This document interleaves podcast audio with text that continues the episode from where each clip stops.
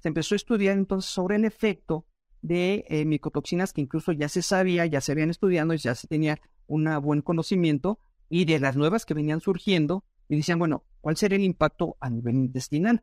Porque si yo puedo evitar ese impacto a nivel intestinal y que se absorba, ¿no? De, manera adecuada, entonces yo voy a garantizar que primero mi animal esté sano. Segundo, que este, se reproduzca y desarrolle la masa muscular, en el caso del pollo de engorda, o bien la producción de huevo o, este, o en la parte reproductiva. Bienvenidos a Avi Podcast, una línea directa con los principales referentes de la industria avícola. Avi Podcast solo es posible gracias al apoyo de empresas innovadoras que creen en la educación continua. Fibro Animal Health Corporation. Animales saludables, alimentos saludables, un mundo saludable. El ANCO es ver crecer a nuestros animales con salud. Síguenos en redes sociales y Spotify para tener acceso a información de calidad, continua y de acceso gratuito.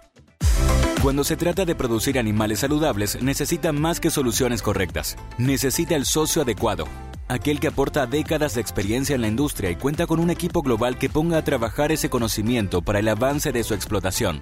En Fibro Animal Health Corporation estamos orgullosos de trabajar con usted como su socio de confianza.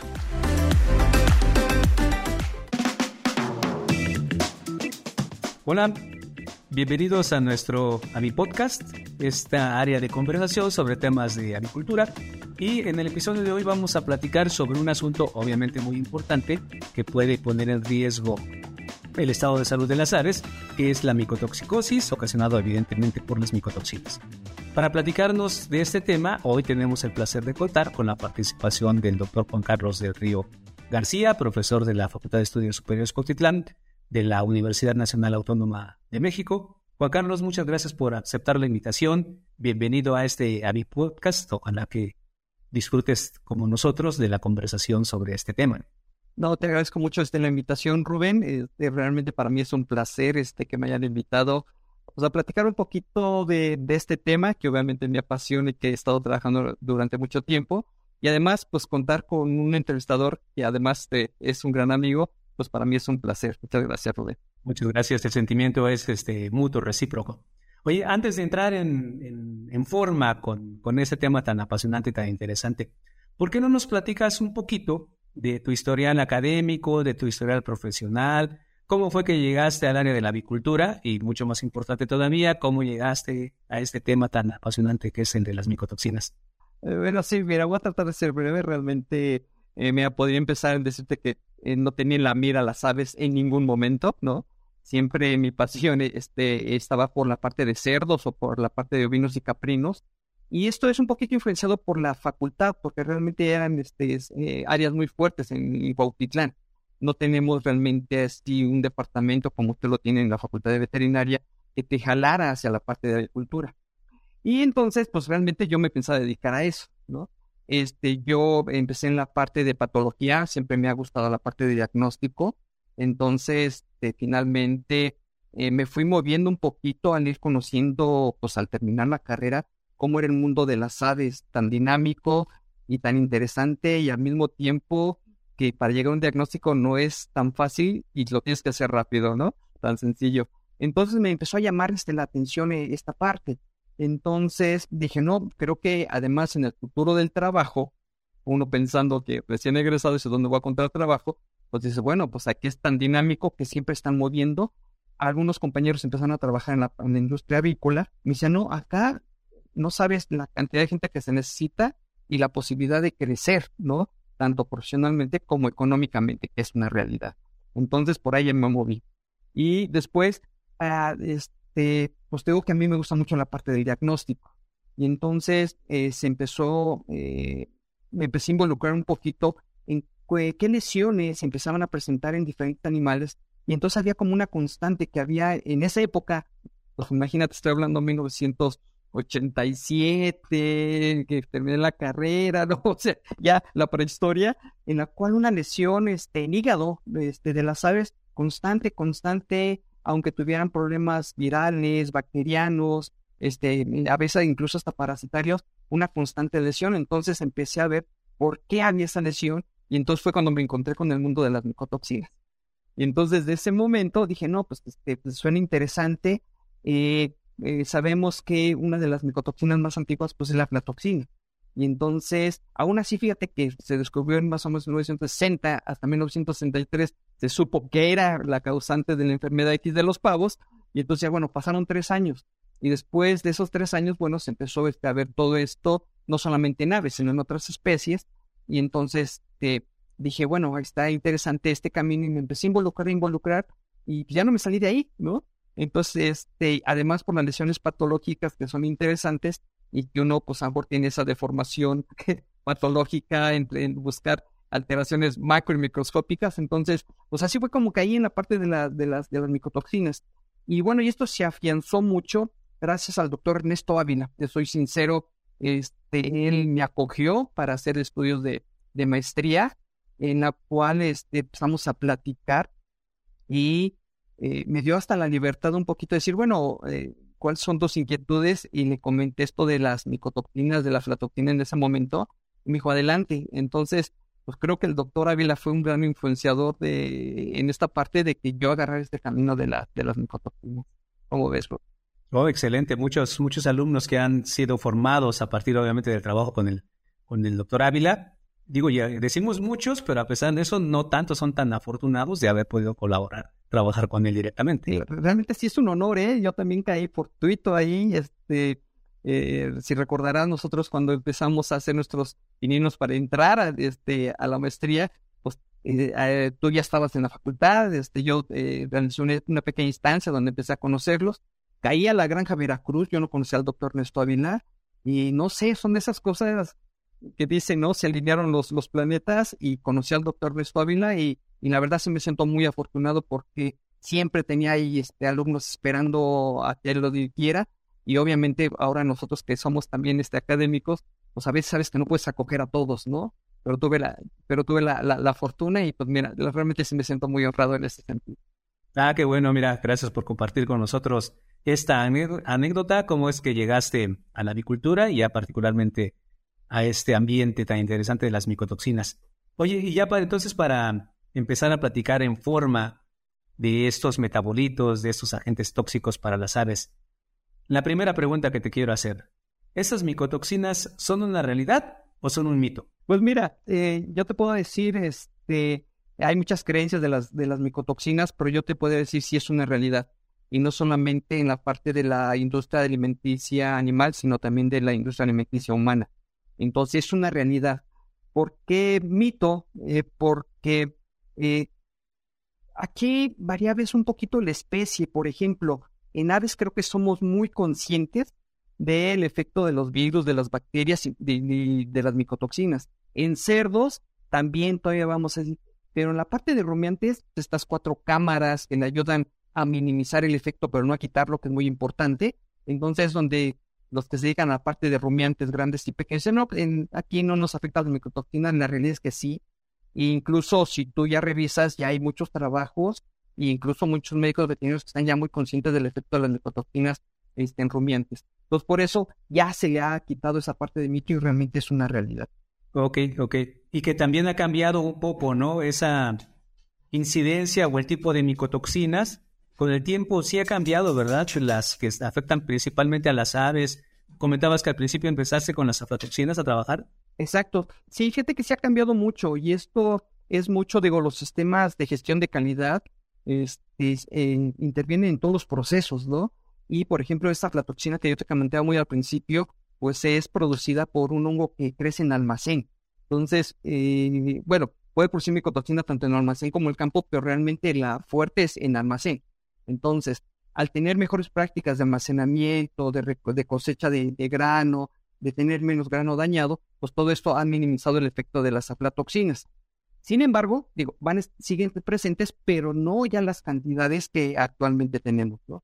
Y también otra cosa que ha sido muy importante son las normas que este, cada país tiene para regular la concentración o la cantidad de micotoxinas. Eso es muy importante. En México, nuestra norma oficial, que dicho sea de, de paso, es que la única micotoxina que tiene una norma como tal eh, por su efecto cancerígeno y que afecta a la salud humana son las aflatoxinas.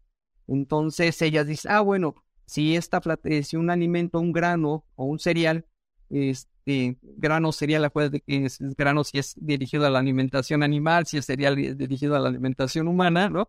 Pero al final es lo mismo. Eh, decía, bueno, tiene más de 20 partes por billón, no puede ser utilizado para la alimentación humana, pero sí para la alimentación animal hasta cierta este, cantidad. Aquí eh, no te quiero decir cifras porque varía dependiendo si es este romeante, si es de engorda, si es productor de leche, o si es pollo de engorda, o si es gallina de postura, pero hay una regulación. Entonces esto ha ayudado mucho a minimizar el efecto. Y han empezado a, ponerse interés en otras micotoxinas, que también, dicho sea de paso, ¿por qué se ha tomado este interés actualmente? Porque los métodos de diagnóstico y de detección han mejorado. Y entonces esto ha hecho evidente, ¿no? De que algunas lesiones que se pensaba que era, por ejemplo, por aflatoxina, realmente no eran por aflatoxina era por otra micotoxina. Y dentro de eso ya tenemos una gran gama, que ese es el, problema, ¿no? Las, Que también otro, otra situación es que generalmente se presentan de manera mixta, ¿no? O sea, no hay una sola predominante ahí. Exacto, eso es muy importante porque normalmente cuando se empezaron a estudiar las micotoxinas decía, bueno, ¿cuál es el efecto de una? Pero tú lo acabas de decir muy bien. En el alimento no viene una, vienen normalmente arriba de dos. Entonces, a veces tenemos hemos realizado pruebas en el laboratorio y tenemos cinco micotoxinas presentes a diferentes concentraciones. Entonces tú dices, bueno, eh, siempre platico, no es lo mismo tomarte una cerveza que tomarte una cerveza, un tequila, un vodka y un whisky. el efecto es totalmente diferente, ¿no? Sí, claro, y la concentración, la combinación de las mismas, por eso a veces incluso en los informes o en los reportes, ¿no? De la, la reproducción de los cuadros, ¿no? Ah, es porque se, se, habla, comentabas tú, uno de los 20, en las 20 partes por billón o más para tener cierto efecto. A lo mejor si haces una prueba de desafío solamente con esa micotoxina vas a tener un resultado, pero cuando haces las evoluciones de campo, probablemente sea una combinación y el efecto va a ser diferente. Sí, total, totalmente. Y fíjate que, bueno, aquí no quiero dejar de mencionar a la doctora Casaubon, ¿no? Que, este, ves, a ella le fascina la, este, la patología y que nos daba nuestros coscorrones, ¿no? Entonces, realmente, este, en mi paso este, por, la facultad en, este estudio de maestría, eh, pues ella es la que nos inculcó mucho esto de, ah, este, póngase abusado, y tenemos una lesión en hígado, pero fíjense que también tenemos una lesión este, en riñón, y fíjense que también tenemos una lesión en médula. Entonces aquí, y esto nos está diciendo que aquí hay interacción de diferentes agentes y este, en muchos casos nos tocó este, con ella yendo a campo de micotoxicosis combinada. Y Entonces, ah, qué interesante se vuelve todo esto. Y al mismo tiempo, qué difícil es poder llegar este, al diagnóstico. Sí, porque comentabas, ¿no? Hay una gran cantidad de micotoxinas, se ha facilitado el, diagnóstico, pero también en realidad ese diagnóstico está más o menos limitado a la cantidad de micotoxinas que se pueden detectar, ¿no? Si pensamos, por ejemplo, las que se basan en las pruebas ELISA, son relativamente pocas, que la ELISA tiene la ventaja, ¿no? De la velocidad, etcétera, una serie de, ventajas, pero que no hay una eh, presentación comercial para cualquier micotoxina conocida. Sí, sí, esa es una de las cosas importantes, digo, y, tienes, este, si tú lo ves, tiene su lógica, porque eh, hacer un diagnóstico implica un gasto, ¿no? Y entonces tú no puedes decir, ah, bueno, sé que hay, no sé, vamos a poner un número, este, si, este 100 micotoxinas córreme todas. o sea, bueno, eh, no, es viable. No, es viable, ¿no? Y aparte, córreme este, para virus, y aparte, córreme para bacterias, y ¿no?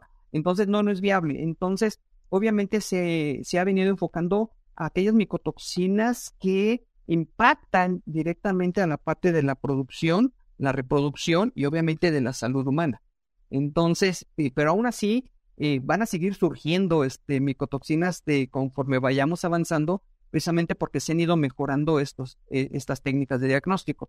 Y no sé si recuerdas, este, muy al principio decían que la técnica de ELISA para micotoxina, ah, pues, pues es que, causaba muchas dudas, ¿no? Sí, sí, sí, por... Por esa parte, esta parte de sensibilidad y especificidad que tú mencionabas, ¿no? Y también, pero tú decías, no, o sea, yo siempre digo, es que para mí es una excelente prueba. en poco tiempo te da una idea, ¿no? sí, obviamente no es tan perdóname, no tiene la misma sensibilidad que la cromatografía o, las otras pruebas, pero también en costos y en velocidad. Este. En definitiva, ¿no? Digo, y además tú sabes, o sea, este, también el problema es que yo digo, aparte que si me dedico a las micotoxinas, digo, no, no todo es la culpa de las micotoxinas, ¿no? que también hay que caer en cuenta eso. O sea, sí tenemos, sí, es una realidad. Eh, si yo mido, voy a tener, es una realidad, pero no necesariamente esa cantidad que está presente en, el alimento va a impactar al animal. Seguramente ahora tiene a veces hasta mayor problemas de manejo que de las propias micotoxinas, ¿no? Entonces, y bueno, y no se diga de este, la parte de virus y bacterias, que bueno, yo creo que es un problema muy importante en la industria avícola. Sí. Oye, y también, evidentemente, estas micotoxinas se han estudiado mucho desde el punto de vista del efecto que tiene sobre la respuesta inmune, que se denominan inmunodepresoras, incluso inmunosupresoras. Pero recientemente también se ha trabajado más ahora con el asunto del efecto que tienen estas micotoxinas sobre la integridad intestinal. Tú trabajas también en esa en esta área. ¿Tú crees que esto es una moda o cuál es esa base, ese sustento para este enfoque que se tiene, no de ayer, pero tampoco desde hace tantos años, del efecto que tienen directamente sobre esa denominada integridad intestinal. Sí, fíjate que, eh, como estamos enfocados a la parte de producción de alimentos de origen animal, ¿no? Obviamente estamos preocupados por un, este, un aparato que es bien importante para el desarrollo de los animales, ¿no? Si tú dices, si no tengo un aparato digestivo sano, pues mm, aunque le dé la mejor calidad del alimento, ¿no? Pues de nada me va a servir, ¿no? No hay forma, sí, no hay forma de que haya productividad. No hay forma de, entonces, eh, yo creo que este quizás podría haber iniciado como una moda y la realidad en este momento no es una moda, es una realidad, ¿no? Eh, digo, tan avanzado tanto en la parte de nutrición que no soy experto en nutrición, este, pero bueno, este, viendo este, con el doctor Ávila, que él sí es ese experto, o sea, cómo es, se ha ido mejorando la nutrición, ¿no? Ya se habla de una nutrición precisa. Entonces, para hablar de una nutrición precisa, tú necesitas tener un, aparato digestivo sano, íntegro. Entonces, ¿qué es lo que ha venido este, sucediendo esto? Cuando empezamos eh, con la flatoxina, sabemos que dañaba su órgano blanco, es el hígado. Y tú decías, ah, bueno, tiene una alteración morfofisiológica hepática, que sabemos que el hígado es muy importante para toda la transformación. Ok, hasta ahí está bien. Pero ¿Qué pasa si mi intestino no puede absorber lo que necesita el hígado para poder producir? Entonces yo me tengo que regresar un poquito antes del hígado para saber qué es lo que está pasando, ¿no? Sí, al punto de entrada, de absorción de, esos, de esas sustancias. ¿no? Exacto, ¿no? Y entonces tú dices, ah, bueno, entonces se empezó a estudiar entonces sobre el efecto de eh, micotoxinas que incluso ya se sabía, ya se habían estudiado, ya se tenía un buen conocimiento, y de las nuevas que venían surgiendo, y decían, bueno, ¿cuál sería el impacto a nivel intestinal? Porque si yo puedo evitar ese impacto a nivel intestinal y que se absorba, ¿no? De, manera adecuada, entonces yo voy a garantizar que primero mi animal esté sano. Segundo, que esté, este, se reproduzca y desarrolle la masa muscular, en el caso del pollo de engorda, o bien la producción de huevo o, este, o en la parte reproductiva. Entonces, ahí yo estoy garantizando. Entonces, yo creo que es muy importante ya empezar a ver, este, bueno, y como tú lo mencionaste, ya si tienen ya varios años enfocados realmente a cómo está primeramente este aparato digestivo. Este, se ha metido mucho, eh, el doctor este, Eyes ha hablado que es nuestro segundo cerebro, ¿no? Y sí, tiene razón, ¿no? Y también este es el sistema inmune más importante, sí, también. Entonces, fíjate, toda, todo lo, eh, lo que está implicado el aparato digestivo para un buen desarrollo de los animales y obviamente pues todo eso nos impacta a nosotros que consumimos este, carne de pollo o huevo, o bien este, que en el humano en general lo que consuma su aparato digestivo, pues garantiza un mejor este, nivel de... Claro, y, muchas investigaciones ¿no? que se llevan a cabo en diferentes eh, centros de investigación, por supuesto, ahí tu laboratorio, tus estudiantes, incluso el efecto que tienen sobre las proteínas de unión estrecha y otras estructuras celulares ya no abordadas, insisto, desde el punto de vista estrictamente hablando del sistema inmune, ¿no? Y, la inmunodepresión que pudiera ocasionar, sino ese daño directo a ese intestino y con potencial eh, efecto en la disminución de la absorción de nutrientes. Exacto, sí, y es que eso es lo que nos ha llevado, o sea, empezamos a entenderlo desde una parte macro y nos vamos yendo micro en micro para poderlo entender, ¿no? Hasta llegar a la parte molecular, ¿no? Pero sin el conocimiento de todo el conjunto, pues es muy difícil decir, ah, ¿qué es lo que está pasando?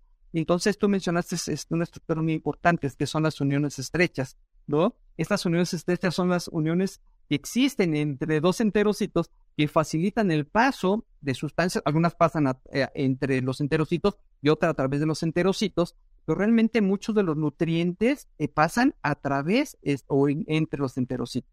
Entonces, estas uniones estrechas pues son como es una aduana, permiten pasar algunas cosas y otras no. Si estamos sanos, ¿no? Pues nosotros sabemos que en el intestino existe una microbiota, y esta microbiota son bacterias, este, hay protozoarios, este, hay una infinidad de, agentes que si no estuvieran estas uniones estrechas, pues pasarían y algo que era beneficioso para el organismo se puede volver un patógeno. Entonces, afortunadamente estas, estas uniones estrechas, pues existen, ¿no? Y también otra cosa, la fisiología no es constante. No siempre estamos felices, ¿no? Este, tenemos nuestras épocas de tristeza. Igual el intestino tiene muy buenas épocas de absorción, malas épocas de absorción, pero se va moviendo en una etapa de homeostasis, ¿no? Siempre está este, moviendo en esta parte. Oye, y hay, eh, ¿cómo decirlo? Consistencia en el efecto que pudiera tener los diferentes tipos de micotoxinas sobre estas proteínas de unión estrecha u otras estructuras celulares. Es decir, las AFLA, las OCRAS, etcétera, todas más o menos, o de lo que se ha podido investigar y dilucidar, ¿Cómo está más o menos ahorita esta situación? Ah, fíjate que es, muy interesante tu pregunta, porque realmente ahí es donde varía el efecto de las micotoxinas. ¿A qué parte de la célula, este, ya sea estructural o funcional, está afectando, no? Mira, por ejemplo, aflatoxinas, pues tiene un efecto muy importante sobre el DNA. Pero una vez que afectas el DNA, pues afectas el RNA mensajero y después de ahí, pues haces todo, todo un relajo, ¿no? Y por ejemplo, en este caso, que uno de los signos patológicos de la, aflatoxicosis era hígado graso, pues se vio que al afectarse el DNA, el RNA mensajero, se alteraba el metabolismo de los lípidos y por eso entonces el hígado graso, ¿no? Si nos vamos, por ejemplo, con la parte de la ocratoxina, la ocratoxina tiene un efecto importante, eh, más que morfológico, fisiológico, a nivel de túbulo, en lo que sería la, este, el metabolismo de los carbohidratos, ¿no? De la glucosa. Entonces, pues a un signo clínico o, patológico que nos ayuda a determinar si tiene ocratoxicosis es que le da este, acumulación de glucógeno en las células renales o cualquier otra célula, ¿no? Y entonces sí se va moviendo, ¿no? Y, eh, por ejemplo, la toxina T2, los tricotecenos, eh, pues tiene un efecto que eh, ella puede activar los mecanismos de las caspasas para llevar a la célula hacia la apoptosis. ¿No? Una célula que no debería llegar todavía, ¿no? La, le dice, ¿sabes qué? Ya, ya tienes que llegar, ¿no? Y entonces tenemos un efecto. Obviamente tú dices, bueno, ¿a quién va a afectar más esta, esta, uh, esta apoptosis? Normalmente aquellos órganos o tejidos que tienen células que están en constante reproducción. Entonces, si lo pensamos así, sistema inmune, este, médula ósea intestino.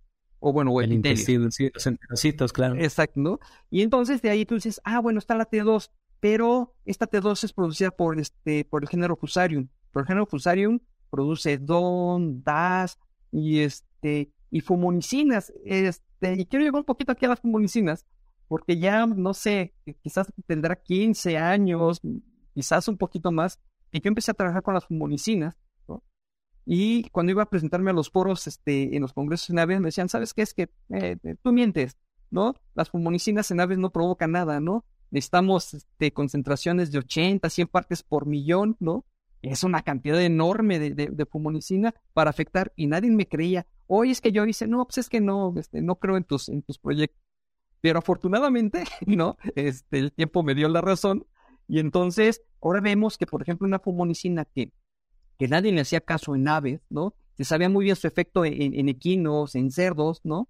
Pero en aves ya se sabe que por lo menos con tres partes por millón, cinco partes por millón, que es fácil encontrarlas este, en los alimentos, este, ya tenemos un efecto que eh, coadyuvando con interacción con otras micotoxinas o interacción con otros agentes, ya se vuelve este, una cosa muy importante. Entonces sí tienen diferentes efectos. Sí, y, perdóname que insista un poco en el, en el punto, ¿no? Si pensamos nada más en el, en el aspecto de la inmunodepresión o la inmunosupresión, a lo mejor también las herramientas que tenemos para medir ese efecto sobre la, respuesta inmune, pues tienen ciertas limitaciones. Pero sin embargo, cuando vemos el efecto sobre la productividad, a lo mejor también ahí de repente falla un poco. Y yo creo que la, a lo mejor el avance también en la genética de las aves permitieron demostrar la razón que tenías en este aspecto de la investigación, porque la velocidad de crecimiento actual de las aves con respecto a las que había hace 10 o 15 años, probablemente por ahí ya es más factible ahorita detectar esos pequeños cambios, ¿no? Este retraso casi casi de horas o de días en alcanzar peso este, de las aves, no lo sé, es tan, tan interesante cómo se conjuntan las cosas, pero eh, Teo, la insistencia en esto de que ya la, el efecto sobre el sistema inmune quizá obviamente sigue siendo importante, pero cómo afecta a otras eh, estructuras y sobre todo, como lo mencionas en el, intestino, en el tracto intestinal, pues sí sobre la productividad va a tener mucho mayor efecto e importancia. Claro, mira, porque finalmente tú podrás decir, ok, este, a lo mejor las fumonicinas, porque tú revisas este, trabajos que han realizado, tú dices, bueno, ¿cuál es realmente la lesión que te provoca la fumonicina, no?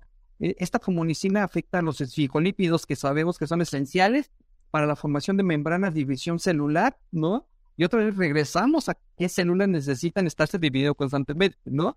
Entonces tú dices, ok, este, si yo estoy afectando estas uniones estrechas, en la cual voy a alterar la absorción de nutrientes, y hablando de puros nutrientes, sí, no tengo los aminoácidos necesarios, este, o los carbohidratos, o las vitaminas, ¿no? Este, no, mi sistema inmune, aunque morfológicamente esté intacto, no tiene el alimento para poder producir anticuerpos de calidad, ¿no? Entonces tú dices, bueno, entonces, ¿qué es lo que tengo que cuidar yo? Que lo que se esté comiendo lo esté aprovechando. ¿Y qué es lo que tengo que cuidar entonces antes? ¿Qué me podría afectar, no? Este, un poquito este eh, eh, eh, pensamiento de prevención. ¿Qué me podría afectar todo esto? Obviamente ahorita hablamos de las micotoxinas, pero bien sabes que yo creo que virus son muy importantes, bacterias son muy importantes, este, la propia E. coli, que a veces este, forma parte de la microbiota, los mismos Clostridiums, que forman parte de la microbiota, cuando se... La propia preparación del eh, alimento, ¿no? Exacto, la propia preparación del alimento. Nutricionales. Eh, ácido, este, utilización de grasas aciduladas, este, fallas en la temperatura. Bueno, todo eso, entonces tú dices, bueno, mejor voy a prevenir todo eso para que este, el animal tenga esa herramienta para que pueda funcionar de forma adecuada. Ok. Oye, cambiando quizá un poquito el, tema, es decir, seguimos con las micotoxinas, pero ¿cómo está su relación con la inocuidad este, alimentaria?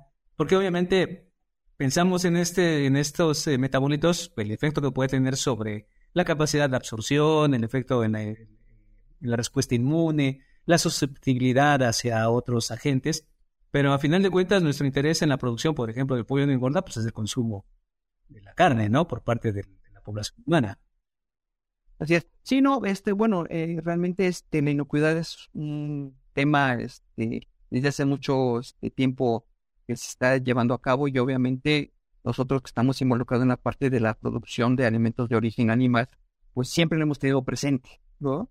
Este, igual esta parte de cómo medir la inocuidad, pues ha mejorado porque han mejorado los sistemas de, de detección, de diagnóstico, de todo esto, ¿no? De este, eh, yo me acuerdo cuando estudiábamos, decía, no, es que si aplicas un antibiótico, por lo menos hay que estar 30 días eh, sin antibiótico para poder pasar a la cadena alimenticia, ¿no? Y entonces... Claro, para el periodo de retiro. Exacto. Y ahora ya se tiene mucho conocimiento realmente de, de muchos medicamentos, realmente cuánto es el tiempo adecuado de retiro. Antes era un parámetro general, tú decías, no, pues ya, 30, ¿no? Pero sabemos que hay medicamentos de larga acción que necesitarías más, ¿no? Entonces, esto ha mejorado, eh, ha mejorado bastante. Y en esta parte de la inocuidad, ¿por qué se cuida mucho en la parte de la inocuidad con las micotoxinas? Porque muchas de estas micotoxinas eh, eh, te pueden provocar muerte celular y necrosis de los tejidos, este, tienen efectos teratogénicos, este, cancerígenos. Entonces, esta parte cancerígena o de neoplasias, pues obviamente es un tema muy sensible, este, digo, en general para cualquier especie, pero para, las, para los humanos es muy importante. Entonces, imagínate, la aflatoxina, que es una de las micotoxinas por su forma de eliminación metabólica que tiene el organismo para eliminarla, pues alguna de ellas se puede, este, se va por leche. Entonces, imagínate a una persona joven que todavía no tiene sistema este, maduro, pues va a tener mucho más efecto que, una, que un adulto. Entonces tiene que cuidar esto. Y hablando de carne, de huevo, de todo esto, si es, este, obviamente hay estudios que dicen, bueno, cuánta micotoxina este, de que comió va a ir este, en esa cadenita, ¿no? Y digo, no hay que olvidar que el organismo es muy sabio, ¿eh? O sea, el organismo este, tiene la capacidad de modificar este, la estructura metabólica, a veces degradar la estructura metabólica, y entonces hace que una sustancia que era muy tóxica, este, si no le quitan 100% la toxicidad, la minimiza de manera muy importante. Entonces, muchas veces esa micotoxina que puede ir en los alimentos, pues prácticamente no impactarían, ¿no? En la, en la, eh, en la salud humana. Eh, a veces yo me pongo a pensar, ¿qué será más sano? ¿Un kilo de carne de, pollo o un kilo de cacahuates comprados este, en cualquier sucursal que no sabemos cuánto tiempo tienen ahí almacenados, ¿no? Almacenados, sí, claro. Ah, créeme que a mí me da más miedo el cacahuate que, que, que, que esta parte, ¿no? Sí, por supuesto, porque la, la, acumulación, eh, también hay variaciones, ¿verdad? En cuanto a, la cantidad de micotoxina que se puede acumular en, los tejidos, eh, depende de cuánto consumió, durante cuánto tiempo el ave, y si hay, como, como comentabas eh, anteriormente, esta capacidad de eliminación del organismo por parte de las propias aves. Sí, sí, fíjate que eso también este, retomó un poquito esta parte de los mitos, ¿no? Que te dices, bueno, ¿cuál es mito y realidad? Este, la realidad, por ejemplo, que si hay este, micotoxinas que se pueden acumular, ¿no? Pero hay micotoxinas que no se acumulan. Pero hablamos de daño acumulativo, ¿no? Que son dos, son conceptos diferentes, ¿no? diferentes. Si, tú me dijeras, ¿qué micotoxina de las que ahorita son importantes en la industria avícola y en la salud humana? Yo te diría de las que se pueden acumular es la aflatoxina, porque tiene una afinidad por el tejido graso. Entonces, pues, ah, bueno, esta se viera tejido graso, entonces, eh, eh, nos va, eh, va a pasar que, y nos tocó un caso en la este, cuenca de Tisayo Calechera, en la cual becerros de dos semanas de edad ya tenían problemas de cirrosis hepática importante. Y decíamos, bueno, ¿cómo llegó? ¿No? Pues bueno, lo que pasa que hicimos todo este, este, este historial este académico, nos fuimos hacia atrás, vimos el alimento, entonces la hembra consumía este alimento con micotoxinas, ¿no?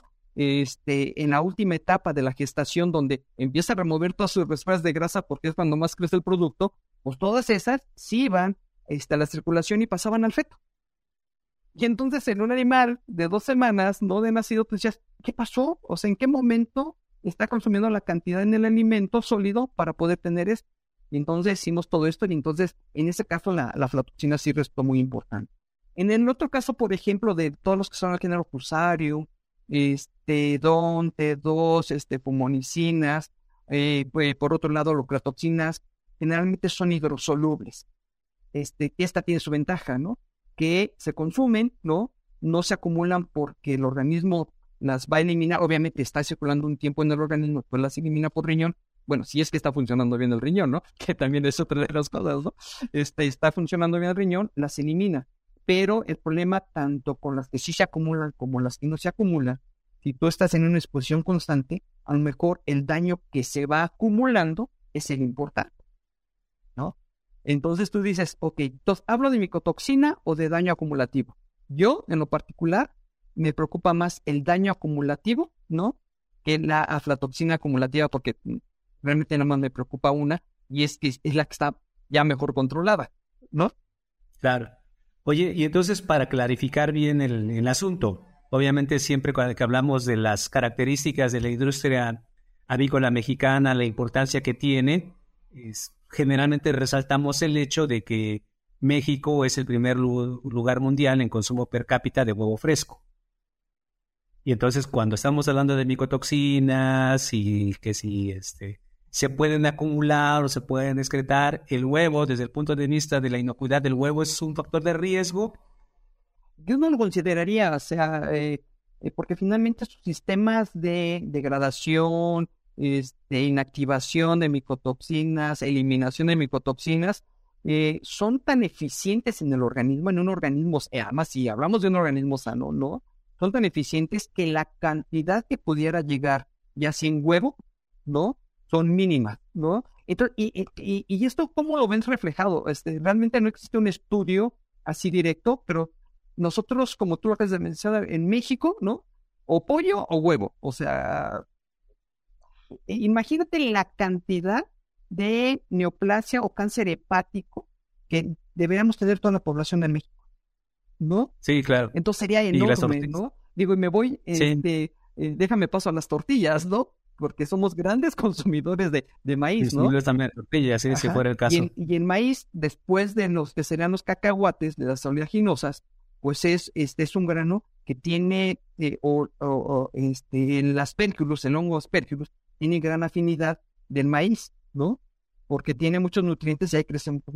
Imagínate que nosotros, ¿no? Siendo un, un, un, país que consume mucho este, mucha tortilla, estaríamos enfermos. ¿Qué es lo que hace?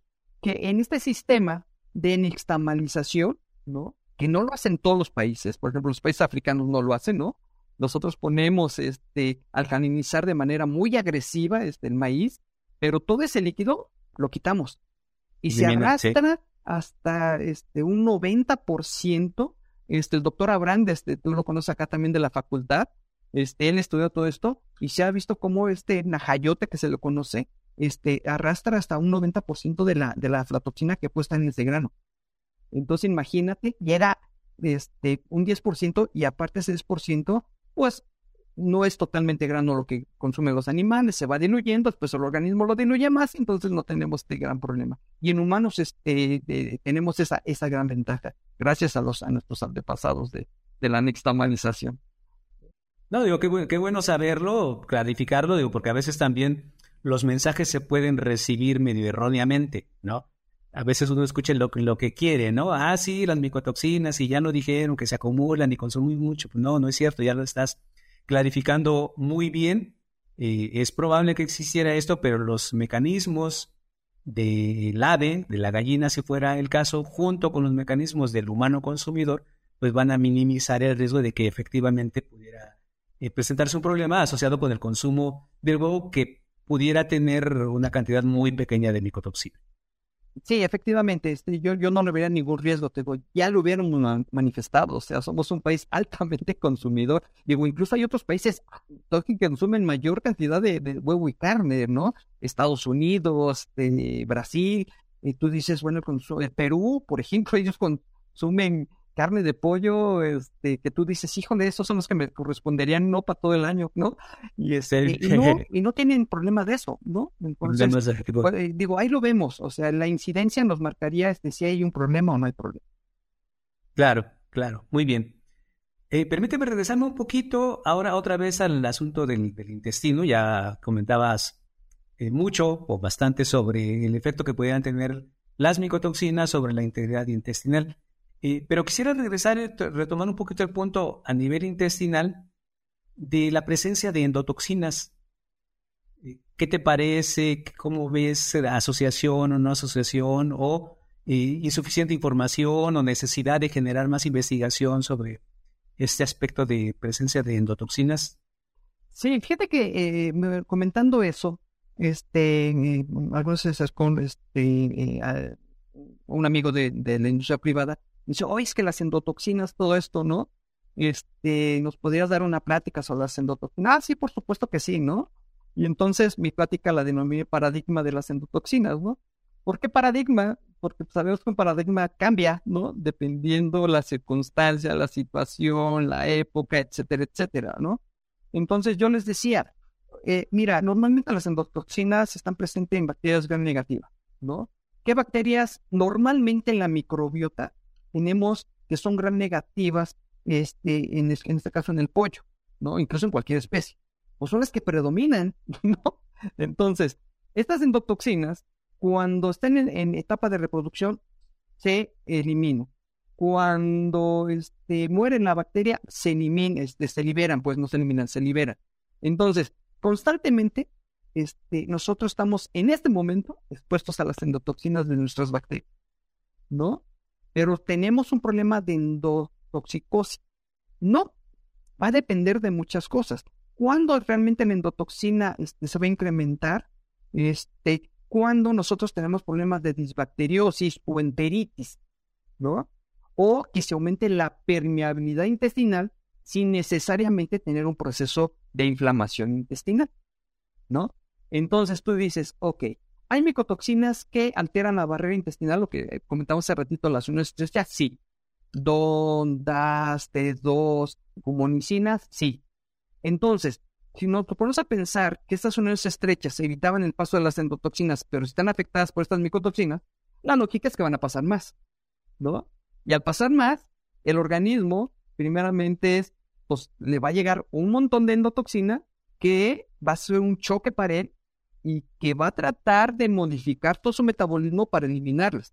Pero en ese choque, pues tiene un costo, ¿no? ¿No? ¿Qué pasa si llega este, un virus que te provoque una lesión severa intestino otra vez? Las bacterias ya las tienes. ¿Qué pasa si llega una bacteria otra vez? Entonces, por eso te decía, yo creo que es un paradigma. Este, si hay que tenerlos presente, digo, entre mayor conocimiento tengamos de cuál es el efecto de las endotoxinas este, o de cualquier otro agente, mejor vamos a poder resolver los problemas. Entonces, tú dices, bueno, eh, en mi experiencia, en mi punto muy particular de vista, yo creo que las endotoxinas son importantes dependiendo de qué esté sucediendo en ese momento, ¿no?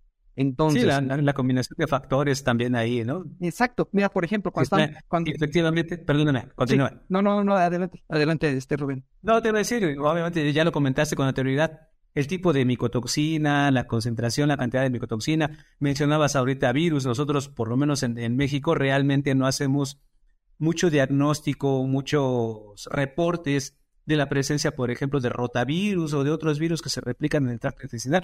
No quiere decir que no estén presentes, pero aparentemente no son los más importantes eh, que causan enfermedades. Entonces, no los tenemos vigilados, no sabemos si están interactuando con las micotoxinas, con las endotoxinas, este, este propio rotavirus o alguna otra especie. Y evidentemente cuando queremos reproducir los cuadros o cuando queremos llegar al, diagnóstico definitivo, pues podemos tener ciertas dificultades precisamente porque desconocemos esa interacción. Exacto, es que esta, esta es la parte importante.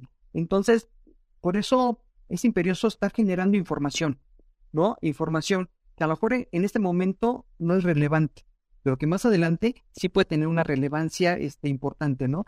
Y además, una cosa este, muy importante y que eso, créeme que te aprendí mucho, ¿no? es la parte, oye, un animal no está enfermo por una cosa, ¿no? Son muchas cosas, ¿no?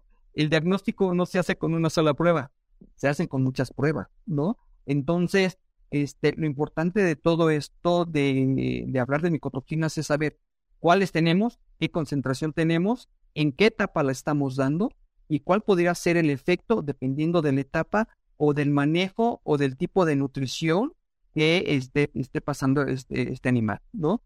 Entonces, igual con cualquier otro agente es importante. Entonces, si pensamos en las endotoxinas, tú dirías, ok, este, digo, a veces nos, eh, nos ha pasado que vamos a comer taquitos con nuestro taquero que no es el de siempre porque no se puso, ¿no? Y nos da como una ligera como diarrea, ¿no?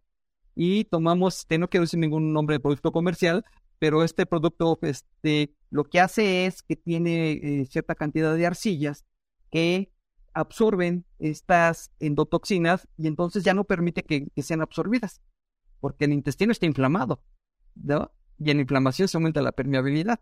Entonces ah, bueno, por lo menos esas ya las atrapó y no va a dejar que pasen.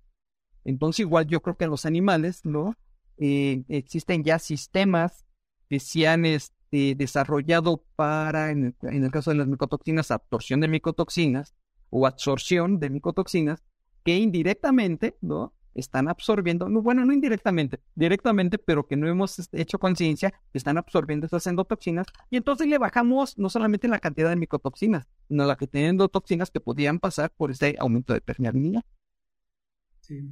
Y que también ha generado mucha investigación, ¿no? Sobre opciones para el secuestro o la absorción de estas micotoxinas y lo mencionabas también con anterioridad esas bacterias que habitualmente están eh, colonizando el intestino, muchas de ellas benéficas, incluso las investigaciones han demostrado que algunas de ellas son capaces también de, desnaturalizar, de secuestrar o de cambiar la, estructura y la absorción de esas, de esas micotoxinas. Entonces, realmente, eh, como lo mencionabas, ¿no? Esta parte del, intestino es todo un eh, entre cerebro, órgano inmune, este, muy importante y además esa interacción con, los microorganismos que están ahí presentes para poder permitir ese funcionamiento correcto, la absorción de los nutrientes, el crecimiento adecuado de las, de las aves o la absorción de nutrientes para la producción del huevo, en el caso de las gallinas de postura.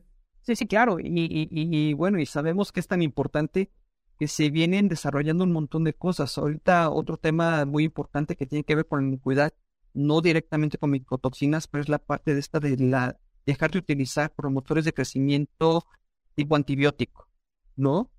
Entonces, este, tú dices, bueno, se utilizan prebióticos, probióticos, ahora posbióticos, este, fitobióticos, ácidos orgánicos, y entonces incluso este, yo muchas veces les digo, bueno, si tú estás utilizando alguno de estos aditivos este, en, la nutrición que te van a ayudar a, mantener una integridad intestinal, ¿no? Lo más seguro es que la cantidad de micotoxina que te absorba va a disminuir. Va a ser menor, sí. Va a ser menor. Entonces tú dices, porque muchas veces me preguntan, oye, si utilizo esto, ¿crees que me sirva? Claro. ningún laboratorio no, este, trabaja de gratis para hacer algo que no sirva, ¿no? Estoy convencido, totalmente convencido. El éxito de que sirva o no sirva depende de muchos factores. O sea, tu granja no es la misma que la granja del vecino, desde ahí, ¿no? Entonces, yo creo que todo, todo funciona y al final todo va encaminado a tratar de, que este alimento sea inocuo. Eh, yo creo que es una finalidad muy importante. Muy bien. Oye, Juan Carlos, pues qué interesante este tema de las micotoxinas, toda la investigación que hay alrededor de los mecanismos de acción, de las la búsqueda de, alternativas para la, prevención, para evitar la absorción, para disminuir el efecto negativo que pudiera tener en, las aves. Y obviamente qué, qué, gusto platicar con alguien que sabe de esto y sabe mucho, como, como tú. Y quisiera preguntarte, si tú pudieras eh, dejar un mensaje para los interesados en la avicultura desde cualquier punto de vista, es decir, obviamente los productores, los médicos, incluso nosotros los consumidores, ¿no? Sobre las micotoxinas, la micotoxicosis, ¿cuál sería tu mensaje como, no, no concluyente, pero sí importante respecto a esta conversación que acabamos de tener? Bueno, mira, mi primer mensaje sería realmente eh, acercarse de conocimiento que sea verídico, información verídica. Porque como tú bien decías, este, normalmente a veces uno se mete a las diferentes plataformas y ya vemos cualquier persona está opinando, ¿no? Como si fuera experta en un tema y eso, eh, como es de difusión masiva, créeme que impacta mucho, ¿no? Entonces, y después cuesta mucho, ¿no? Realmente desconvencer con argumentos este, probados, científicos, que no es verdad, ¿no? Y eso impacta grandemente este, a la producción y este, a los costos del alimento, ¿no?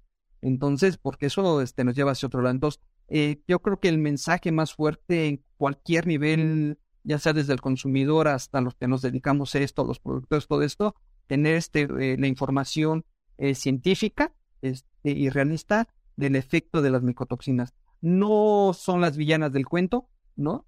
Este, sí están presentes, sí, este también sería un mensaje, siempre las vamos a tener, ¿no?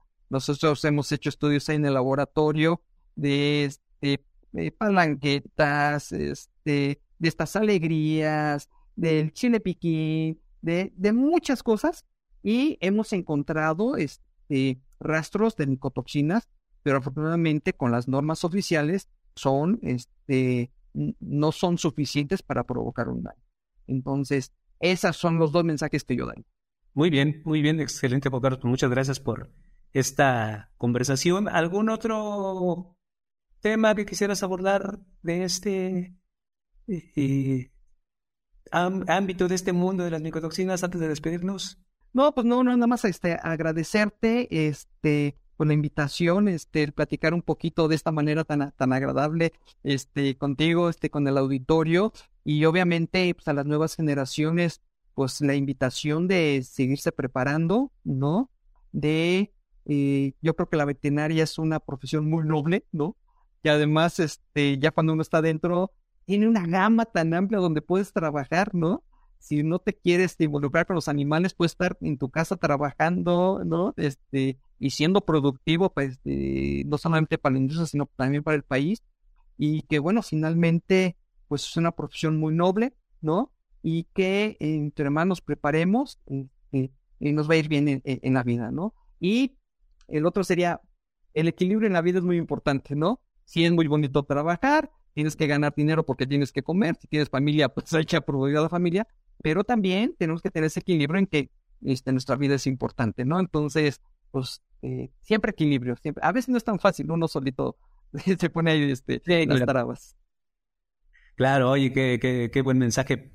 Antes de despedirnos formalmente, y quisiera preguntarte, de este mundo de las micotoxinas, este campo tan amplio en el que trabajas, si tuvieras una referencia o algunos libros que sean tus favoritos, que recomiendes para los interesados, para los que quieran conocer más de este tema de las micotoxicosis en general o en las aves en particular, ¿cuáles serían, cuál sería, cuáles serían esos libros que pudieras recomendar?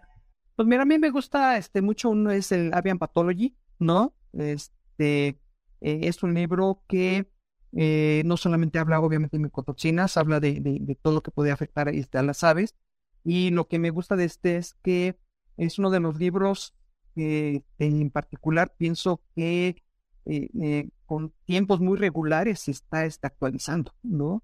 Que hay otros libros que, hijo, a veces pasan 10, 15, 20 años y no tiene ninguna revisión ni nada. Entonces, esa sería una referencia importante este, para mí y que yo utilizo, ¿no? Y de ahí después me sigo con las revisiones de, los artículos eh, que van saliendo recientemente. Esto ayuda mucho también. Claro, muy bien. Y a título más personal, más individual, de lo que te gusta leer en tus tiempos libres, libro o autor favorito. Mira, este, hay un libro que me gusta en, particular. Eh, digo, no tiene nada que ver con, con la ciencia, con, las micotoxinas, que se llama eso se trata. que se llama este Ilusiones de Richard Bach, del que escribió Juan Salvador Gaviota, ¿no? Eh, e, es un libro que es muy ligero, es muy ligerito, ¿no? Este, pero en lo cual un poquito de la filosofía que habla, porque haz de cuenta que hace como un símil hablando de un Mesías, ¿no?